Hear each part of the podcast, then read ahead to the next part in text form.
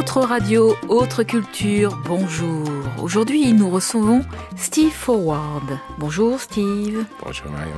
Steve est réalisateur, mais surtout ingénieur du son. Tout à fait. Et nous recevons également Christophe Bouillot qui va essayer de parler. Je vais essayer, promis, poser quelques questions. Steve, comment est venue l'idée d'être ingénieur du son? Ça, c'est une très bonne question. Bon, euh, je vous explique. Je commençais euh, à jouer guitare quand j'étais très jeune, donc j'étais toujours impliqué euh, à travers ma famille. C'est surtout mon père qui était, qu'il est, qu'il est toujours un musicien, pas professionnel, mais monsieur autodidacte qui, qui prend n'importe quel instrument, il arrive à faire sonner ça. Donc pour quelques années, chaque Noël, je donnais un nouveau instrument. Chaque fois que je retournais l'été, il avait plus ou moins une maîtrise de l'instrument. C'était assez impressionnant. Mais quand j'étais petit à la campagne, c'est lui qui sortait les guitares quand il y avait un coupure de courant et jouait les, morceaux de Roy Rogers et les chansons de country music américaine de l'époque. Donc ça, c'était mon petit ouverture vers la musique, c'était à travers mon père. Euh, j'ai récupéré son guitare quand les Beatles sont sortis en 63, 64. J'étais très jeune, j'avais 9-10 ans.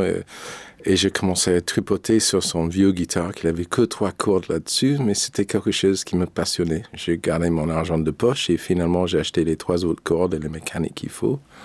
Et j'ai commencé à jouer les trois, trois accords qu'il m'a montré et c'était quelque chose qui me plaisait beaucoup. C'était vraiment le mouvement de l'époque, des années 60. Donc la musique, c'était déjà partie de ma vie. Donc le chemin qui m'a amené vers le, prise de son et le métier d'ingénieur, ça c'était un peu plus... Euh, plus tard, même presque dix ans plus tard, j'ai continué à jouer tout le temps dans, le, dans les groupes de l'école. Euh, comme c'était les années 60, euh, c'était le début de l'époque rock en Angleterre. Donc on avait un petit trio quand j'étais dans l'équivalent du quatrième euh, guitare basse batterie. Mon père m'a finalement acheté un electric guitar. Je me suis incrusté dans ma chambre avec mon ampli, toute petite, mais je faisais beaucoup de bruit. Et je continuais à développer mes idées et mes sentiments par rapport au le son et la musique en même temps. J'étais un peu passionné par le matériel impliqué dans, le, dans la musique euh, de l'époque et ça c'était surtout les amplis. Donc, à travers quelques, cours à l'école euh, en électronique, en physique, j'ai commencé à construire les petits circuits et les choses comme ça qui m'intéressaient. C'était surtout un wah-wah pedal parce que j'étais grand fan de Jimi Hendrix à l'époque. Donc, j'ai construit mon premier wah-wah pedal avec Meccano. Peut-être vous connaissez ça ici en France aussi. C'était un petit euh, truc en métal où on, on, visait les éléments ensemble. J'ai trouvé dans un magasin qui s'appelait Practical Electronics un petit circuit pour faire euh, un wah-wah pedal avec un aussi 71 transistors, si je me souviens bien. Et j'arrivais à faire mon premier wah mais c'était aussi une histoire de maximiser le bruit qu'on pouvait faire avec une guitare électrique et un ampli. J'avais pas accès aux grands amplis à cet âge-là, donc on a bricolé les vieux radiogrammes et les choses comme ça pour faire le plus de son possible et éventuellement quand j'avais 16 ans, j'avais suffisamment d'argent pour acheter de vrais amplis. Je, fais courte plus ou moins. C'est ça qui m'a amené vers la musique après la fin de mes études. J'ai partagé un appartement euh, à Londres avec un ami qui travaille pour Dick James Music. Dick James Music, c'était l'éditeur de Elton John et aussi Northern Songs, euh, l'éditeur de The Beatles à l'époque. Et eux, ils avaient un studio d'enregistrement. Euh, j'ai continué à jouer pendant toutes ces années, beaucoup dans les pubs en Angleterre, euh, deux, trois nuits par semaine quand, quand je faisais mes études. Euh, à Londres, j'ai joué dans ces pubs en faisant plus ou moins rock de l'époque. Et, et enregistré ponctuellement, tripoter les choses à la maison pour avoir une idée de comment on peut faire éventuellement un disque. J'ai acheté un vieux Revox. C'était une G36, si je me souviens bien. Et euh, j'ai commencé à faire les petites maquettes à la maison, sound on sound, avec un micro truc cru. Et euh, en bounçant le disque, a, entre les deux pistes, gauche-droite, gauche-droite, gauche-droite, j'arrivais à avoir cinq ou six pistes enchaînées sur, euh, qui faisaient pas mal de bruit, mais en fait, le, le, résultat final, souvent, c'était assez beau.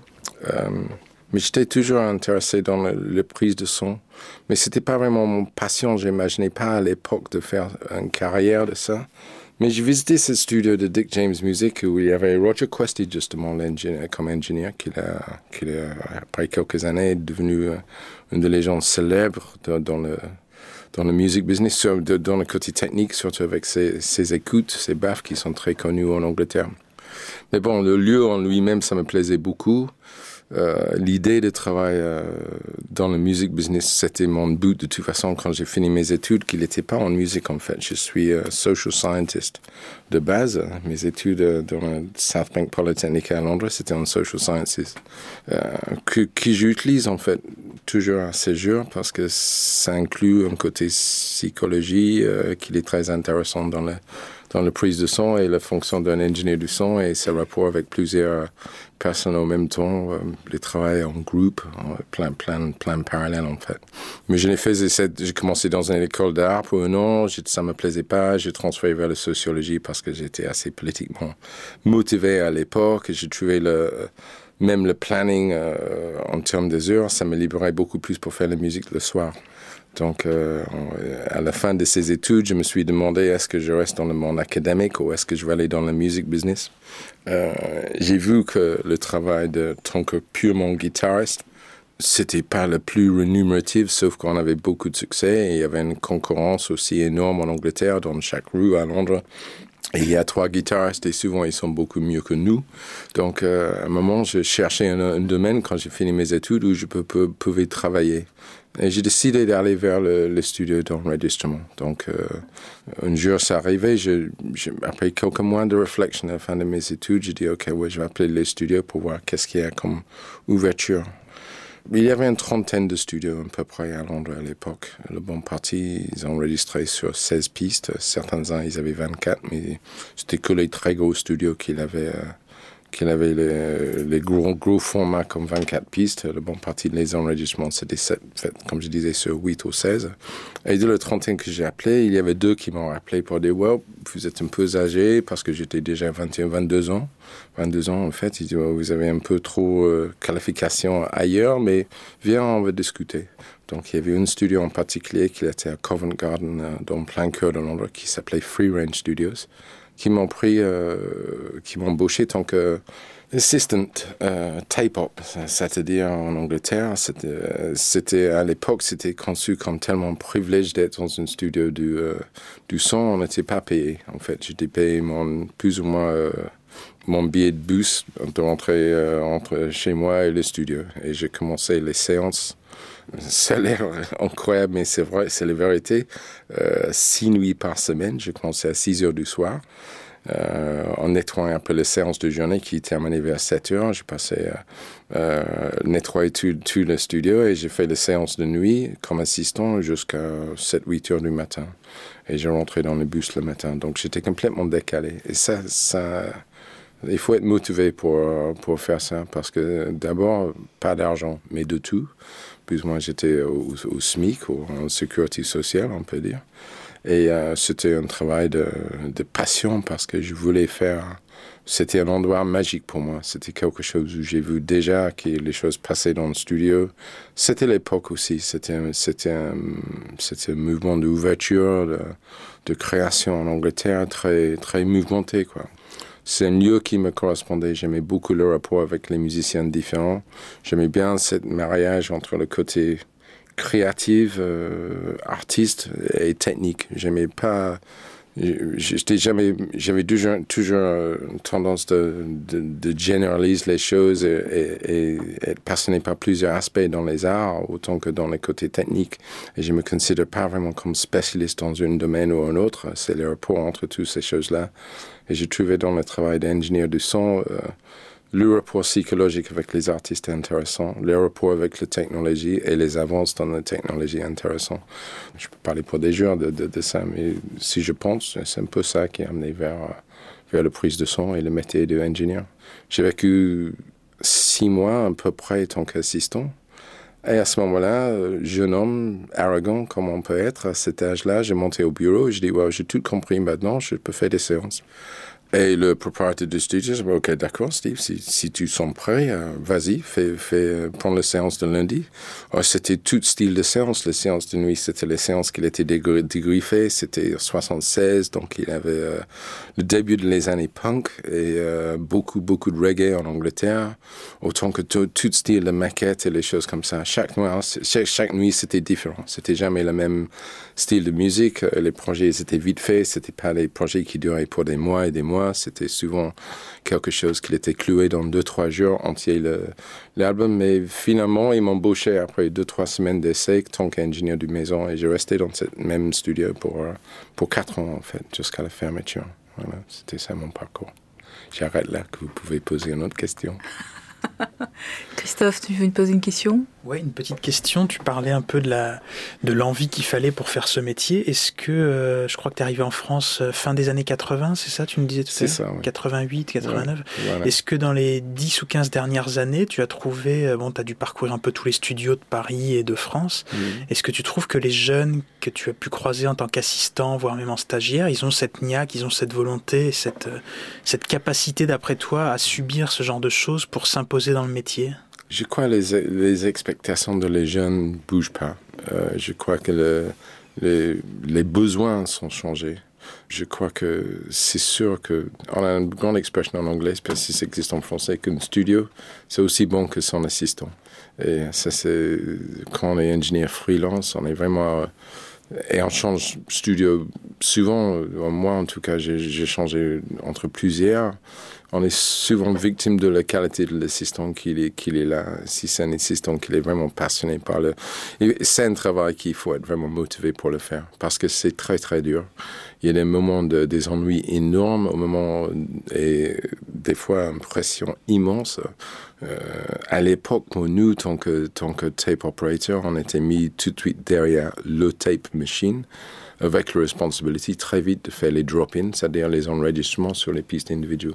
Donc il faut avoir certainement une oreille musicale pour faire ça, parce que souvent l'arrangeur, le réalisateur, il a demandé Steve, drop pour le deuxième refrain ou le, ou le croche noir de, de 25e mesure, de, ça dépendait. Au, de, toute façon, on était obligé d'aller très vite. On n'avait pas deux, deux opportunités pour le faire. On avait une opportunité de faire le drop, et si c'était raté, c'était très très mal vu. Donc il y avait des moments d'intensité dans le travail où il y avait un orchestre qui l'attendait et c'était nous qui gérait les tape machines, qu'il était vraiment le cher de la séance. Si on fait une connerie, euh, ça tombait très très vite sur nos têtes et on, risquait d'être viré carrément du studio ou certainement de la séance si c'est mal passé. Donc il faut être passionné pour ces choses-là. Mais pour répondre à ta question, je rencontre toujours les, assistants et j'ai bossé avec des centaines dans ma vie. Euh, certains-uns qu'on sent tout de suite sont destinés pour les grandes carrières parce qu'ils ont justement ce bon rapport entre le psychologie, le travail, le passion, le, moment il faut dire quelque chose, le moment il faut être présent, le moment il faut être vraiment absent aussi dans le, le cours de l'enregistrement.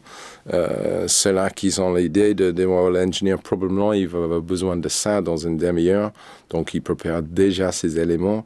Ça c'est un bon assistant pour moi, on tourne et c'est déjà fait.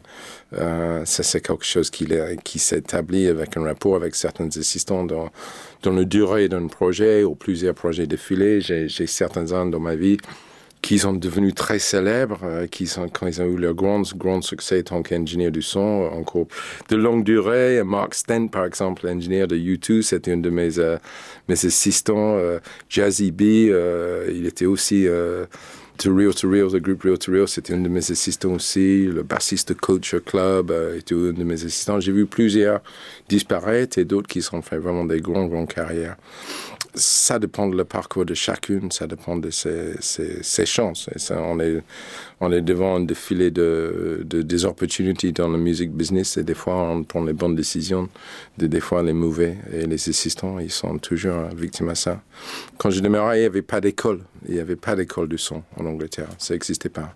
Maintenant, il y a plusieurs formations comme ça et souvent on a beaucoup de gens qui sortent de ces écoles très bien formés techniquement, mais qui sont peut-être pas le, le personnage ou le, les énergies ou la motivation qu'il faut. Le, milieu, il a changé, la façon d'enregistrer a changé aussi, et le rapport artistique, ça, c'est son évolution constante. Donc, euh, pour répondre à ta question, je crois que c'est pas trop changé. C'est juste peut-être sous une autre forme que les assistants sont toujours là.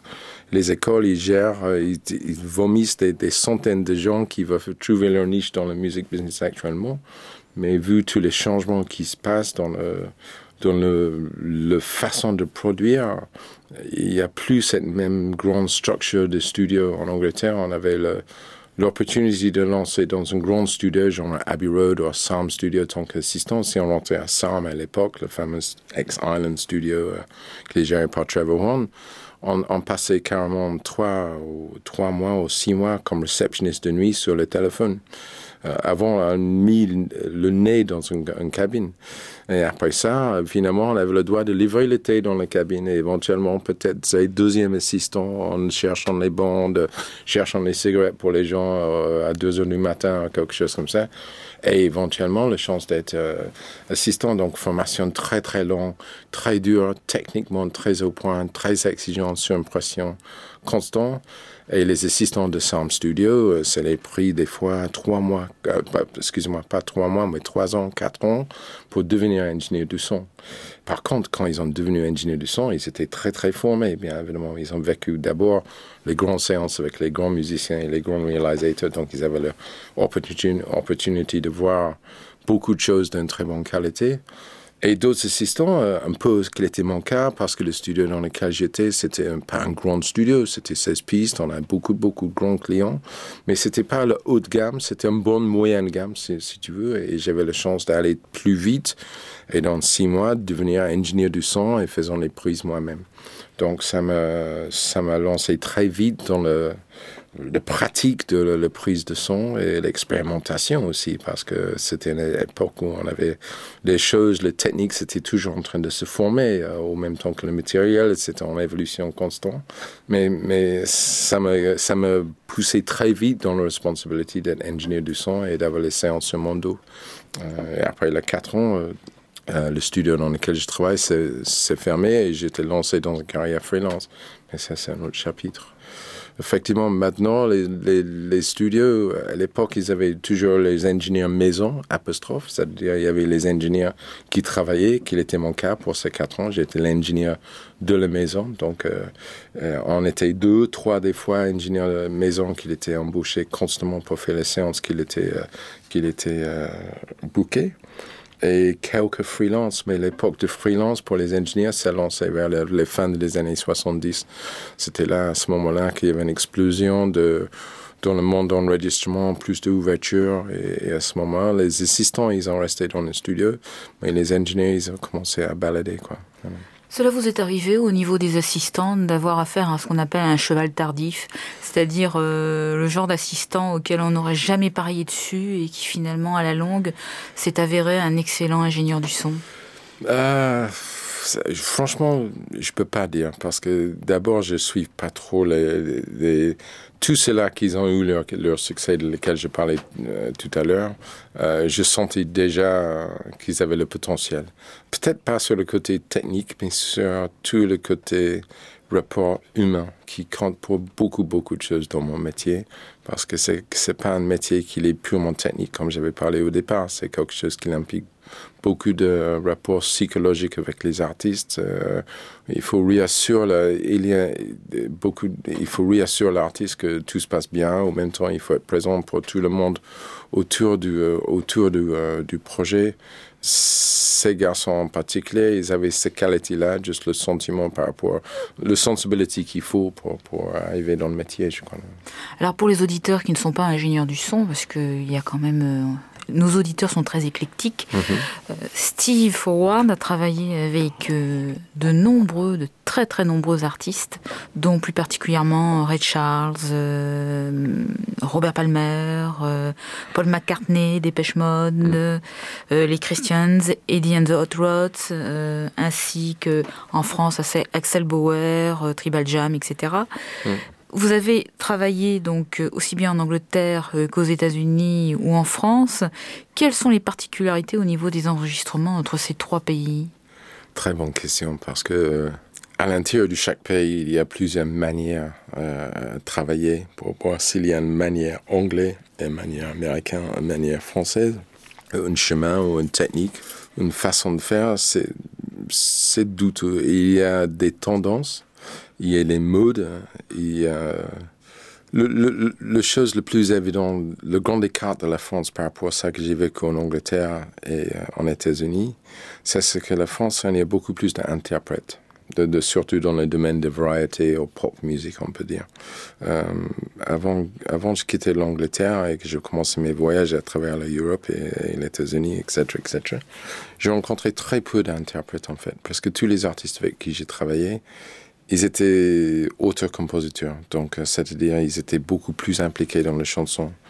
Donc c'est-à-dire que c'était souvent un groupe qui l'enregistrait, qu'il était soudé, qu'il avait l'habitude de faire les tournées ensemble. Euh, par contre, dans les années 70, c'était souvent le groupe qui partait en tournée, il, fait, il faisait le, il composait une nouvelle chanson sur le tournée. Ils arrivaient avec le truck devant le studio, ils débarquaient le matériel, ils enregistraient les chansons, les nouvelles chansons pour le prochain album, et dans une semaine ou deux, c'était fini. Donc ça, c'était souvent les prises live, c'était pas les choses, les pièces euh, construites comme, c'est le cas dans la variété française, les pièces montées, on dit, par rapport aux les enregistrements classique. Il y a les groupes en France qui l'enregistrent à cette manière-là, mais c'est souvent pour le grand marché français de les années 80, 90, je parle. Souvent, c'était les sessions plus, plus classiques avec un batteur, un bassiste, et après ça, les guitaristes qui arrivent. Après ça, une prise de cordes, des sections de quiver, les chœurs, l'artiste qui chante le titre et le mixage à la suite. Donc ça, c'est, ça, c'est, c'est une chose qui est, qui est différente. Euh, techniquement, c'est intéressant parce que j'ai observé euh, dans le débarquement, l'arrivage de l'enregistrement numérique, qu'il a changé beaucoup de choses pour nous techniquement. La France est un des premiers pays pour s'adopter cette technologie. Euh, j'étais assez impressionné quand j'arrivais ici par rapport au nombre de gens qu'il avait les quel nombre de studios, qu'il avait les magnétos euh, multipistes, euh, Sony, Mitsubishi, très haut de gamme, très cher, très efficace. Euh, il n'y avait aucune manque de matériel quand j'arrivais en France. Au contraire, je trouvais certains studios presque surchargés des effets spéciaux, les très grandes parcs de micros, etc., etc. Et en Angleterre, il y avait plutôt un on peut pas dire bricolage, mais peut-être parce que le business, c'est une autre machine là-bas. En termes de l'export, le, marché euh, pour les Anglais et également pour les Américains, on, crée les disques qui veulent vendre potentiellement euh, partout dans le, monde. On n'est pas lié comme les Français à la, la, planète principalement francophone.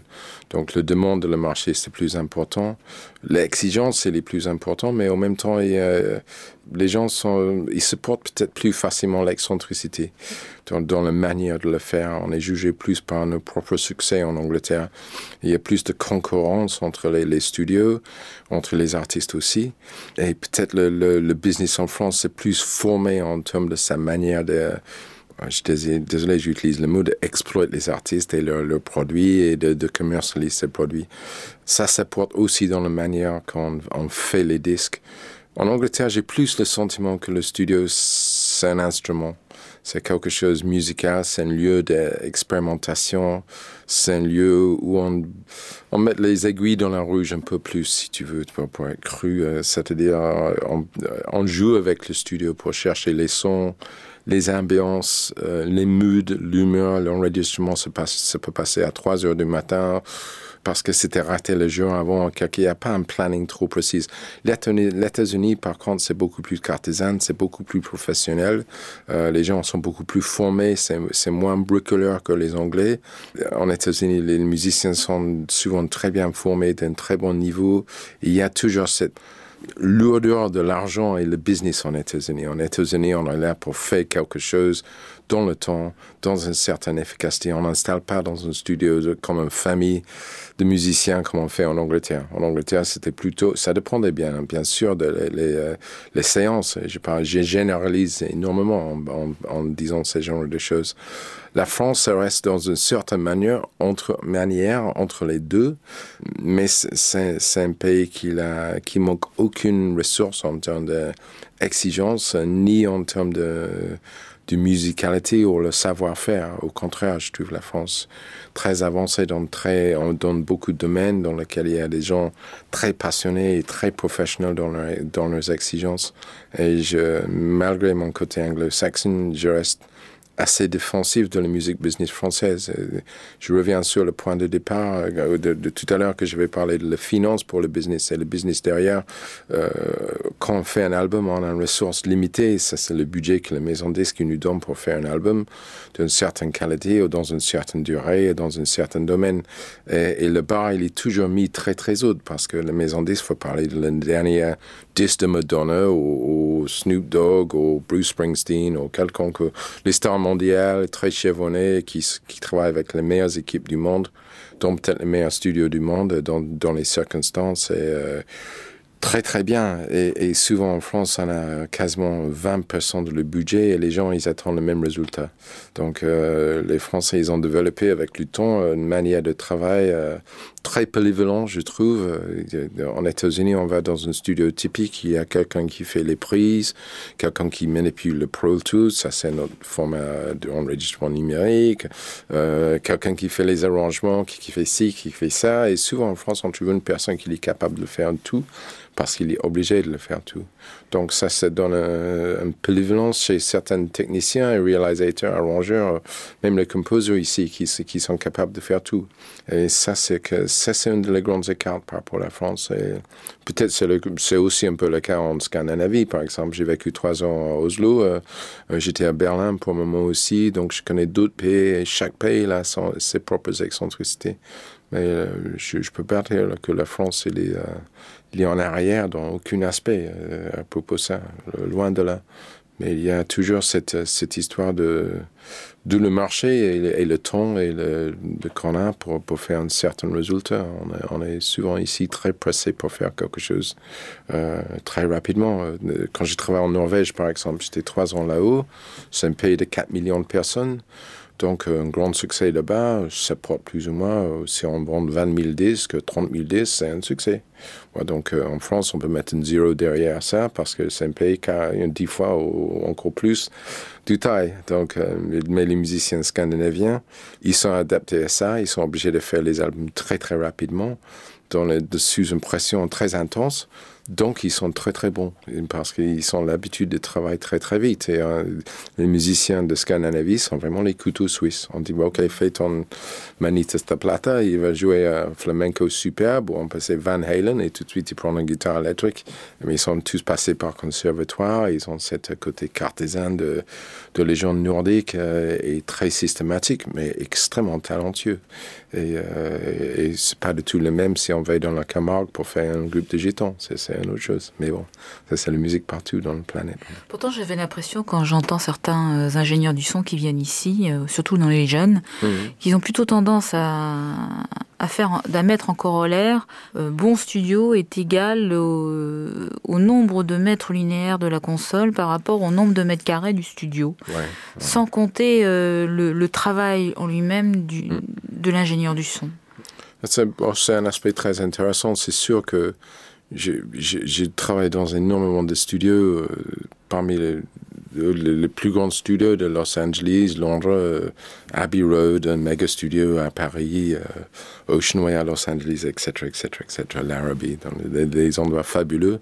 Mais j'ai aussi vécu beaucoup de petits studios dans les caves et les petites petits endroits avec des formats plus limités et pas les mêmes nombres des entrées dans la console, pas les nombres de mètres carrés, comme tu dis, et ça aucun rapport avec la qualité de le disque euh, qui sort, en fait. Bien sûr, on peut dire, techniquement, ça c'est au point, mais un studio c'est plus qu'un lieu technique. Un, studio c'est un lieu de création et c'est un lieu.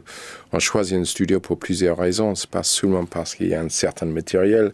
On choisit parce qu'il y a une certaine ambiance qu'il est associé à ça. C'est le début de le, les, grandes, les grandes époques de, de soul music, Motown, Sun Studios, à euh, tout le côté Memphis, toute chaque ville des États-Unis, il y avait un studio qui avait un son légendaire.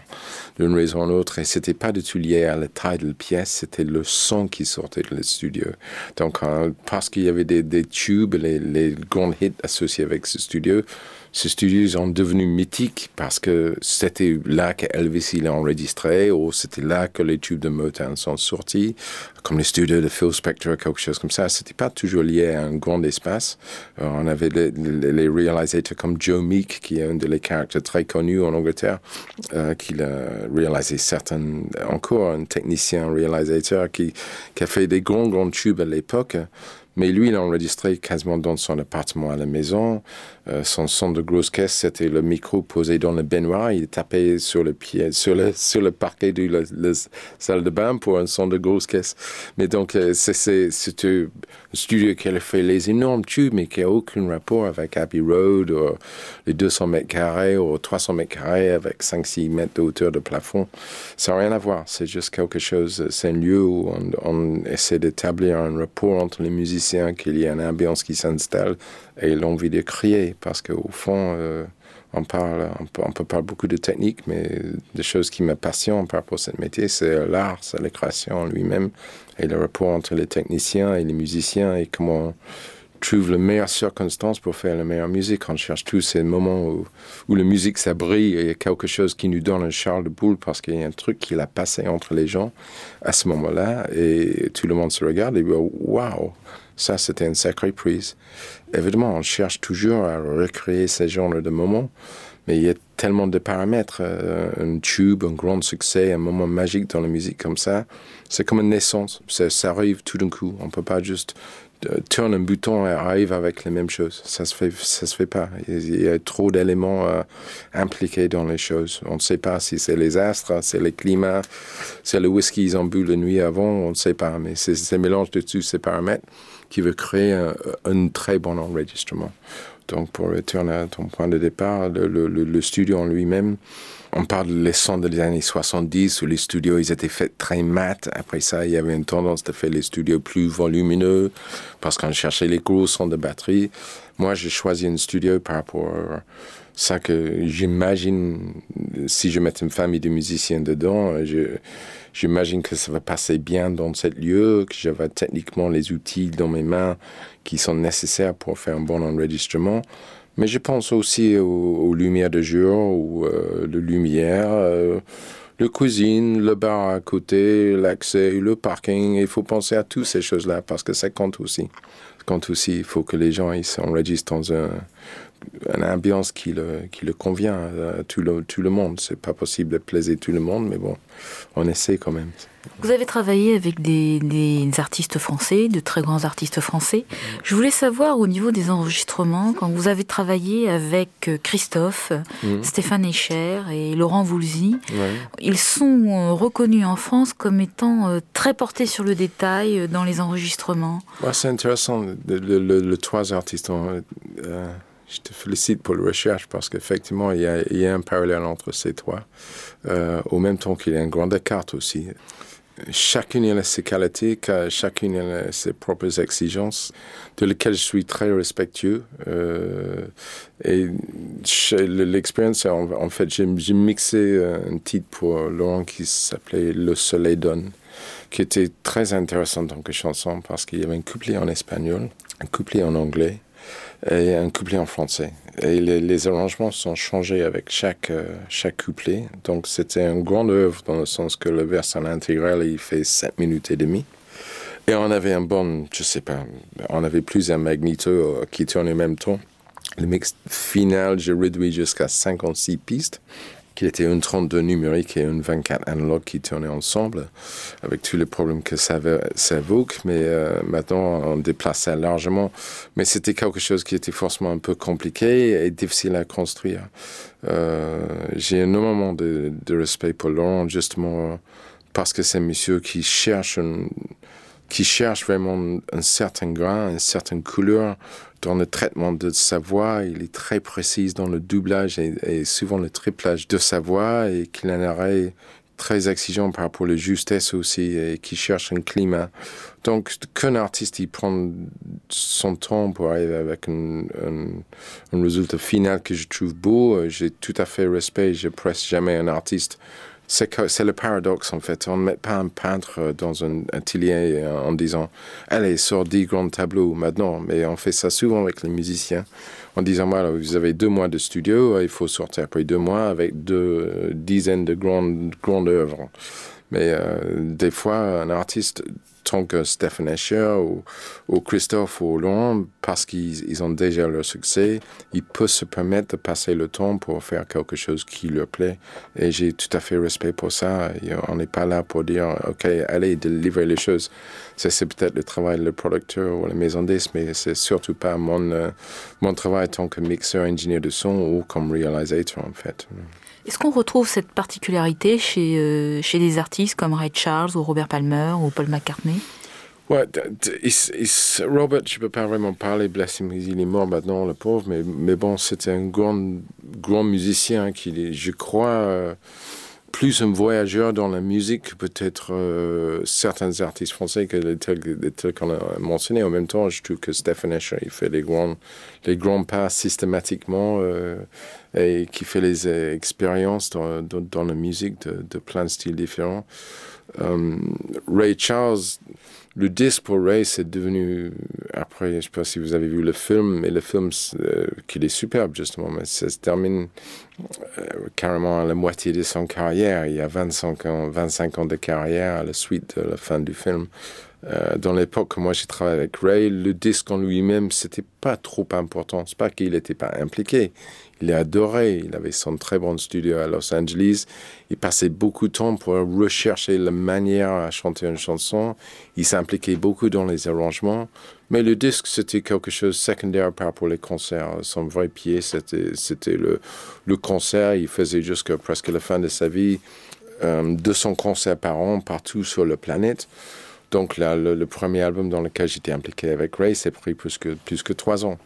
Et on était un peu partout. Des, des, des fois, euh, Amsterdam, euh, New York pour les enregistrements de cuivre, les, les chœurs en Angleterre, les claviers à Copenhague, euh, les mandolines à Milano, les claviers ici en France. Des fois, c'était un peu partout. Très intéressant, très, très. Mais, mais c'est pris, pris beaucoup de temps parce que justement, il n'était pas trop pressé et il, s'amusait pour changer les choses. Pour, quand il écoutait un musicien d'un certain style qu'il trouvait bien, il voulait euh, il voulait cette musicien sur l'album. Je, crois, il y a certains artistes qui ont un, rythme de travail, un kinétique qui va sortir les choses très bien, très vite. Et d'autres qui, qui sont chevronnés, qui prennent leur temps pour faire, euh, pour faire leurs propres œuvres. Paul McCartney lui-même, il n'est pas du tout technique, il n'est pas trop intéressé. Pourtant, son propre studio, c'est une copie de le studio d'Abbey Road le fameux Studio B, euh, la cabine, c'est exactement la même config parce qu'il voulait ça. Mais il s'implique pas, pas trop dans, le, dans la technique et le savoir de faire. Euh, lui, c'est musicien et il veut que les choses se passent dans le temps naturel. Ça fait quelques années maintenant, j'ai pas travaillé avec lui, mais, mais c'est quelqu'un qui, qui travaille aussi, je crois, avec beaucoup de beaucoup d'instinct et beaucoup pas énormément d'analyse par propos des choses. il y a les artistes tout style. Un, un, album de Pink Floyd, par exemple, un typique you groupe rock anglais, rock, mais conceptuel. Ça peut prendre des années et des années de construction et de, de raffinement bah, avant c'est vraiment terminé et les choses, il est cloué. Autant que Jimi Hendrix avec Electric Ladyland dans, dans le fin des années 60, il était déjà dans, dans, dans, les, dans les projets euh, très très évolué, très très compliqué, très très très très long dans le dans le durée quoi. Donc euh, il y avait des exceptions, il n'y a pas de règles à propos de ça. Mais comme je disais, j'ai toujours respect pour l'artiste de, prendre le temps qu'il faut pour arriver à, à le résultat final. Quoi. Donc, euh, voilà. As-tu une question, Christophe, à ce sujet? À ce sujet, je dis bien. Ne t'écarte pas. Ne t'écarte euh, pas.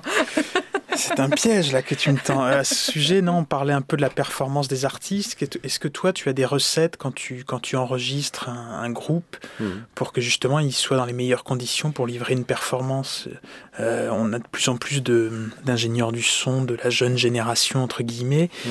qui reviennent à, des prises de son très live avec du matériel vintage en voulant faire jouer les musiciens ensemble pour qu'il y ait hmm. vraiment une alchimie, un truc. Est-ce que tu, est que tu es adepte de ça? Est-ce que tu t'adaptes? Est-ce que tu, tu essaies d'aller vers ça ça dès que possible? Est-ce que tu obliges parfois les musiciens à jouer de cette manière? Ou comment tu, tu gères ça? J'essaie de, de, D'abord, j'impose rarement les situations comme ça parce que c'est pas psychologiquement, il faut pas mettre les musiciens dans un contexte dans lequel ils sont pas bien. Il faut trouver euh, le rapport entre les musiciens euh, qui le convient et qui me convient en termes de prise de son et, qui crée le, bonne ambiance. Et il y a plusieurs paramètres. Euh, on peut parler de l'heure de l'enregistrement d'abord parce que on ne veut pas faire chanter quelqu'un à 10 heures du matin qui a l'habitude de monter sur scène à, 7-8 heures du soir. Euh, euh, on veut peut-être pas attaquer la chanson le plus costaud et le plus bruyante, si ça existe comme mot, j'espère.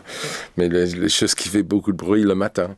Euh, on va peut-être commencer avec quelque chose doux. Donc, c'est déjà deux choix euh, par rapport à l'heure. Après ça, par rapport au style de musique et la voix, etc., etc. Après ça, il y a une question de disposition entre les musiciens.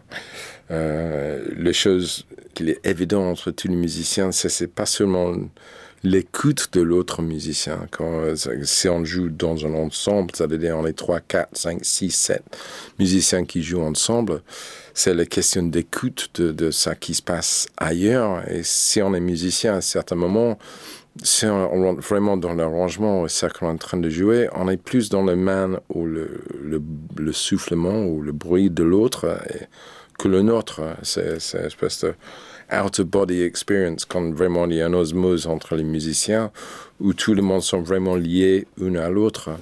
C'est quelque chose en vie. Si on fait un grand enregistrement d'un orchestre symphonique, par exemple, on parle de toutes les partitions de l'orchestre, euh, le, bois, les cuivres, les premiers violons, deuxième alti, cello, etc., etc., etc. Mais si l'arrangement il est vraiment bien écrit, il y a un moment d'osmosis entre tous les éléments où le, deuxième clarinette, il va comprendre que la note qui joue est lié à le deuxième violon qu'il est à peut-être 50 mètres de lui sur l'autre côté de le, scène de l'orchestre. Et à ce moment-là, le symphonie, vraiment, ça commence à décoller comme un instrument entier et c'est magique. Donc ça, c'est le grand exemplaire avec un orchestre symphonique. Quand on a deux guitares, basse, batterie, comme tu as parlé, un groupe live, c'est la même chose. On a tous répété avec les potes dans un, dans un cave ou dans un grenier, avec beaucoup, beaucoup de bruit. Tout le monde fait énormément de son. On a l'impression que c'est superbe ça qu'on fait. Mais le moment qu'on se met dans cette même bordel devant le micro, tout d'un coup, on voit, ah, c'est un bordel en fait. On, était, on avait l'impression qu'on jouait bien, mais en fait, non. D'abord, la première chose qu'il faut établir dans le studio, c'est quand on met les égaux et les pudeurs euh, au point, c'est-à-dire que les, gens, ils ont, ils ont, ils sont, sont, mis à poil un peu dans le musicien devant le micro. C'est-à-dire, si l'enregistrement il est bien fait, c'est à ce moment-là, il voit vraiment la réalité que c'est ça qu'il a passé. Et moi, je sais, pour mes propres limitations en tant que musicien, des fois, je joue une prise, je pense, oh, c'était pas mal, je réécoute et je supporte pas une note parce que je suis complètement à la rue pour une raison ou une autre et pourtant, j'avais pas cette impression. Bon, le chose quand on a deux basses, guitare, batterie, clavier, peut-être qui jouent ensemble, ça c'est que le batteur il entend bien le bassiste, que le, clavier il entend bien les guitares, est-ce que tout le monde s'entend, qu'il y a ce rapport de dynamique euh, entre les musiciens, que il n'y a pas de surprise, il y a plusieurs façons de créer ça, c'est c'est le rapport sonore qui passe, soit euh, dans une prise acoustique, un, orchestre de jazz par exemple, un contrebasse, euh, un piano, un saxophone, on n'est pas obligé de mettre les casques parce que les trois musiciens, ils se peuvent positionner dans une manière qui s'entend très bien entre eux. Euh, le problème pour un ingénieur de son, c'est d'avoir suffisamment de séparation entre ces sons qui peut changer le balance, l'équilibrium ou traiter les sons dans la manière qu'il veut.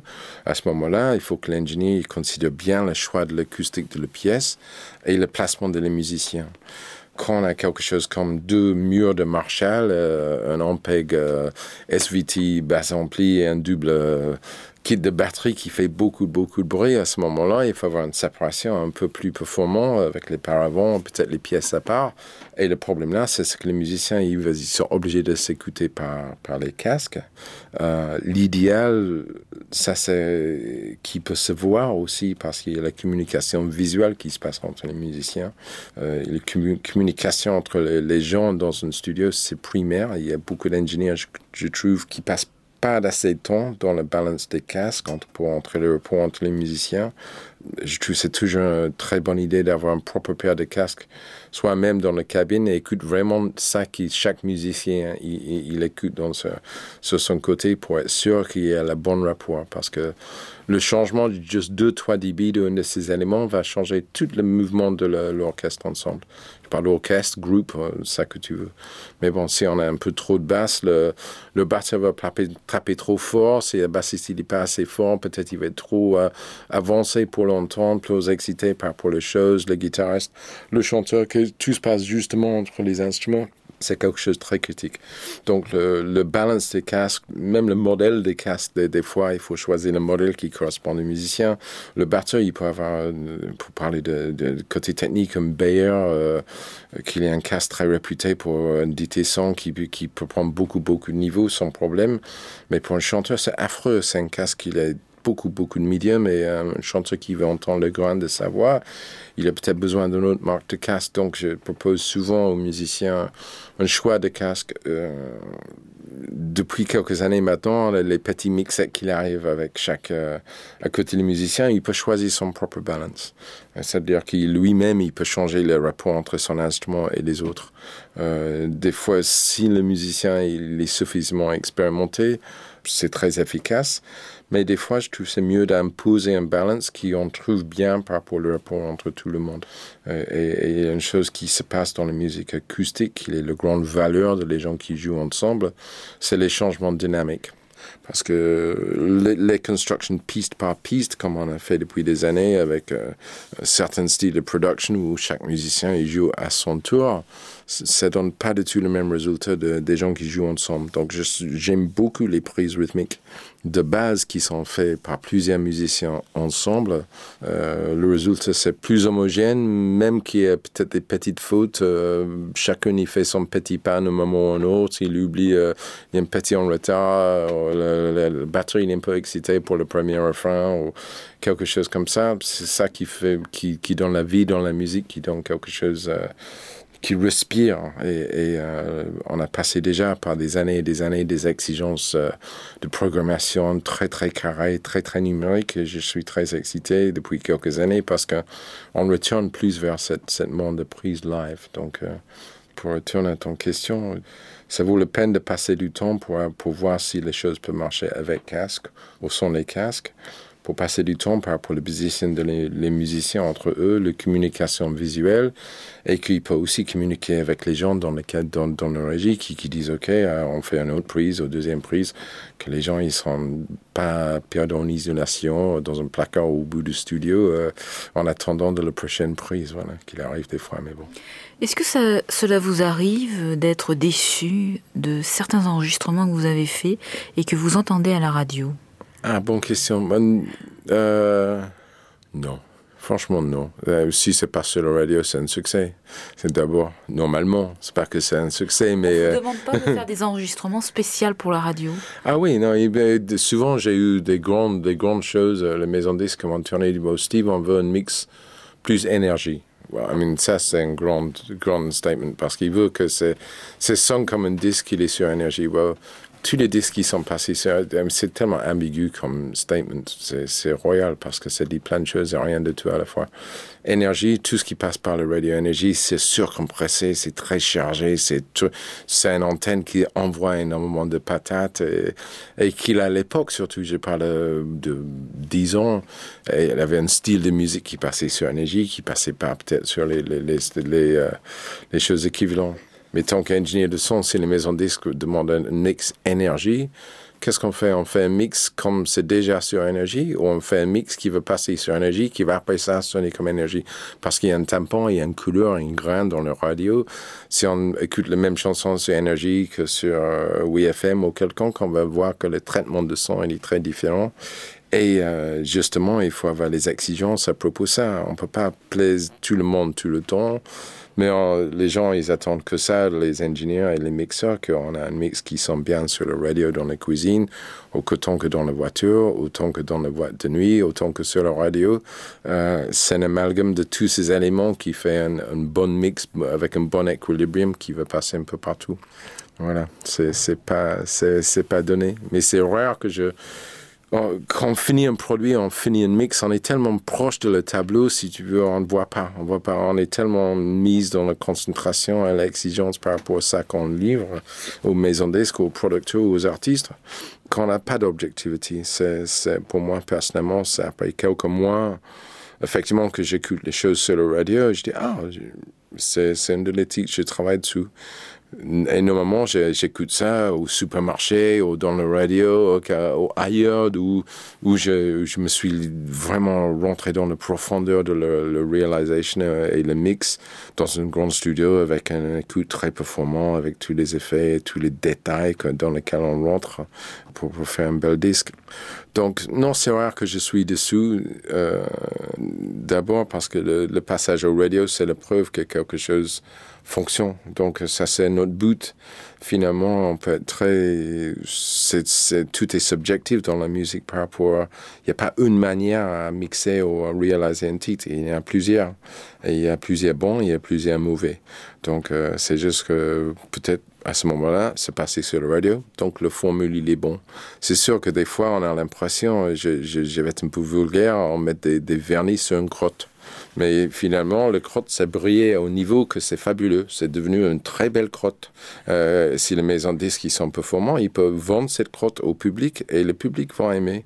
Et moi, je peux, euh, ne dis pas consommer, mais je peux regarder la crotte après. Je dis, bon, finalement, c'est brille. C'est pas, c'est du art, c'est moderne et c'est pas à mon goût, mais bon, ça existe et c'est, c'est, un, un succès. Et d'autres moments, je sais que j'ai sorti le studio avec un disque qui, en termes de, d'originalité, du son, euh, de création, il est superbe, mais ça va jamais voir la lumière du jour. Il va y avoir un changement politique dans la maison de disque et ça va finir au, bout de le placard ou, quelqu'un qui va avoir un changement de, de, de, à l'intérieur de la maison de disque et tout d'un coup, le projet dans lequel on avait beaucoup d'espoir va disparaître. C'est très injuste. Je, peux parler pour des jeunes par rapport à la justesse de le, music business et, son rapport, mais euh, ça c'est un des paradoxes dans lesquels on est euh, en, en, faisant les disques. On est dans un mariage entre l'art et le commerce qui est quand même relativement récent. C'est pas un business comme le peinture qui existe depuis des centaines d'années. Euh,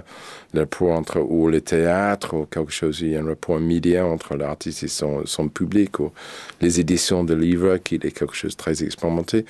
L'exploitation de le disque en lui-même, euh, il date à peine centaines, centaines d'années. Donc c'est quelque chose qui est très, très nouveau et la grande explosion de la vente de disques et des millions de, millions de dollars qui a été créé par ça c'est quelque chose qui manque une certaine moralité des fois, mais euh, il y a des, très bonnes surprises et les très mauvais. Et on est constamment en demandant pourquoi un disque marche euh, et pourquoi un autre il marche pas. Si on le savait, on est tous à la plage déjà et je suis pas encore. Voilà.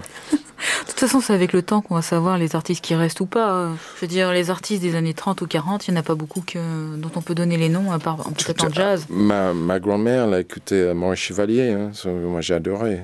Piaf et les choses comme ça. Même que j'étais anglais, euh, j'ai entendu les grandes stars françaises de l'époque de, de, de ce style-là. On peut regarder avec une certaine nostalgie les sons et les disques de l'époque. la mienne, c'était Fred Astaire. Ouais, voilà, superbe. Quel danseur aussi. Mais bon, il tapait très bien, c'est vrai. J'ai une grand-mère qui était, euh, qui était sourde et qui se mettait au piano et qui jouait et chantait du Fred Astaire. Ah, carrément. Ouais. Et c'était beau Oui, oui. Ouais, ouais. Des questions? J'en ai encore une, enfin j'en ai encore, euh, l'émission va se terminer, mais euh, pour vous, y a-t-il un, un, un renouveau dans l'enregistrement français? Oui, il y a certainement un grand changement politique dans le, dans le music business. On est tous conscients de la crise que le music business a vécu avec le, problème de téléchargement, piratage, MP3, etc., etc. Que le disque, ça se vend pas comme avant. Ça, c'est un, facteur, c'est-à-dire on n'est plus dans le contexte de les grosses réalisations, les grosses productions avec les maisons disques, avec un budget quasiment illimité, sauf c'est pour les grandes stars euh, internationaux qui ont une garantie de vente Mais en même temps, il y a une autre chose qui a changé dans la manière à faire les disques, c'est-à-dire le, le, matériel est beaucoup plus accessible. Quand j'ai démarré mon carrière, euh, ça fait plus qu'une trentaine d'années, d'aller dans un studio, c'était quelque chose, c'était le summum pour un musicien d'avoir un contrat ou le budget pour aller dans un vrai studio pour enregistrer ses disques. Là, c'est devenu plus le cas parce qu'effectivement, on peut prendre une petite euh, ordinateur portable et si on est suffisamment musicien, un micro, un petit préampli, on peut faire un très bel album. il y a des, des cas, des grands, grands succès. Il n'y a pas énormément, mais il y en a des cas de succès qui, qui étaient générés justement à cette façon-là, parce que l'idée, il était là, et la possibilité, le, de, de, de, le mouvement dans, dans, le monde artistique, ça correspondait à cette, cette chose-là. Donc, on n'a plus besoin d'un contrat avec une maison disque pour faire un disque. On peut faire un disque purement à la maison, avec une paire de casques, notre guitare et un micro. Il n'y a pas de, pas de surprise. Bruce Springsteen, il a fait une Nebraska sur quatre pistes, euh, sur un porte studio. Euh, euh, sur cassette. Quoi. Donc euh, c'est un grand album. Euh, Beck, qui est un artiste très renommé et très respecté partout dans la planète, il a fait son, son premier tube en huit pistes dans sa cuisine. Il a beaucoup de beaucoup d'accès à beaucoup de monde maintenant. Donc je trouve le résultat, ça c'est qu'on a une ouverture maintenant euh, comme jamais avant parce que à travers euh, les réseaux euh, les networks sociaux euh, MySpace surtout qui était le premier euh, vraiment lié aux musiciens qui qui ont donné les musiciens le, le chance d'être connus et de partager les idées avec les autres faire les rencontres avec les autres. Une nouvelle vague des labels indépendants et un nouveau style justement dans lequel je suis pas mal impliqué dernièrement, c'est les nouveaux e-labels dans lesquels euh, c'est les internautes eux-mêmes qui produisent les disques. C'est-à-dire, on met nos maquettes sur l'Internet, et si le public aime ces maquettes, à la place de dire oui, j'aime bien, ils vont mettre 10 euros ou 1000 euros pour la production finale du disque. Tout d'un coup, c'est le public lui-même qui juge l'artiste, qui juge le, chanson et qui juge si l'artiste mérite d'être produit ou non. Ce genre de choses-là, ça, ça ouvre la porte à une grande crédibilité, à une grande liberté et, et de grande création. Et je trouve qu'on est juste dans, le, démarrage de cette, cette vague. Je trouve c'est une époque très intéressante. C'est l'accès au son. Au départ, on n'avait pas les accès aux instruments programmation, c'est devenu quelque chose. Programmation, je parle en termes de MIDI ou enchantillonnage ou programmation musicale, l'arrangement musical, c'est devenu beaucoup plus accessible. Les palettes sont là pour tout le monde. C'est imaginer une époque où on n'avait pas l'argent pour acheter du peinture. Maintenant, on peut tous avoir du peinture. Donc, on peut tous faire des beaux tableaux. C'est aux musiciens de, de, chercher pour voir où ils peuvent trouver leurs propres originalités. Et c'est ça qui est le point le plus important pour moi en ce moment c'est que les artistes ils sortent de cet euh, immense bagage de musique qu'il a débarqué depuis les derniers 40 ans, d'avoir quelque chose qui est différent. Les musiciens ils travaillent toujours avec une guitare électrique, un, un basse, une équipe de batterie quelque chose comme ça. Il faut quand même faire une recherche en soi-même pour avoir le son euh, qu'il est à toi, qui les gens ils aiment, qu'il est d'abord de bon goût si tu veux, mais qu'il ait une originalité. Mais je trouve ça effectivement, on est dans un moment euh, très intéressant et très ouvert par rapport aux années 80 90. Je trouve que c'est très positif en fait. Très bien, mais nous allons euh, terminer cette émission. L'heure est passée. Très vite. Cela passe très très vite. Merci Steve Howard d'être venu Merci, euh, nous voir. Oui, je vous en prie. De nous avoir euh, livré vos pensées. Excuse mes fautes en français, Ce n'est pas grave. Très bien. s'il vous plaît. C'est mieux que si nous on avait parlé en anglais.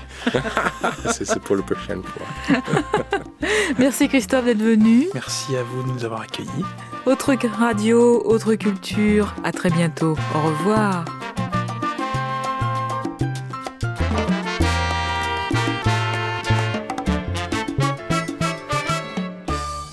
Autre radio, autre culture.